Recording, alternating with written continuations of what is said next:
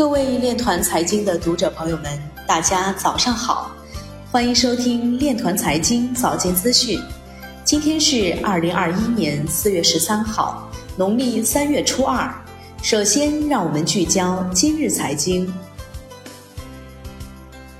罗马尼亚西比乌大学计划接受加密货币支付入学费。俄罗斯金融科技协会成立区块链运营商。湖北布局区块链等前沿产业，建设湖北区块链服务网络。长城国瑞证券表示，数字货币广泛应用趋势明晰。据欧科云链数据显示，八点八二万枚以太坊在近一周被质押至以太坊二点零合约。数据显示，比特币市值占比降为近一年来最低水平。GameStop 正在招聘一名精通区块链、NFT 和加密技术的安全分析师。二零二一年第一季度，加密货币融资平均规模达到一千二百七十万美元，为二零二零年的两倍。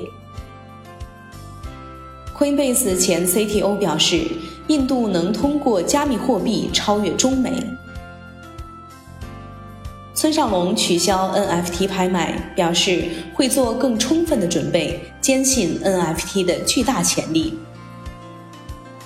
四月十二号消息，雄安新区区块链实验室主任李军在接受采访时表示，希望区块链像互联网一样，成为生产生活的底层设施。这是雄安新区成立区块链实验室的初衷。在雄安新区，区块链不只是区块链加这样的锦上添花应用，而是真正融入智能城市建设治理的底层，成为新型基础设施的有机组成，与大数据、人工智能、云计算等其他技术发挥合力，让未来之城走入现实。以上就是今天链团财经早间资讯的全部内容，感谢您的收听，我们明天再见。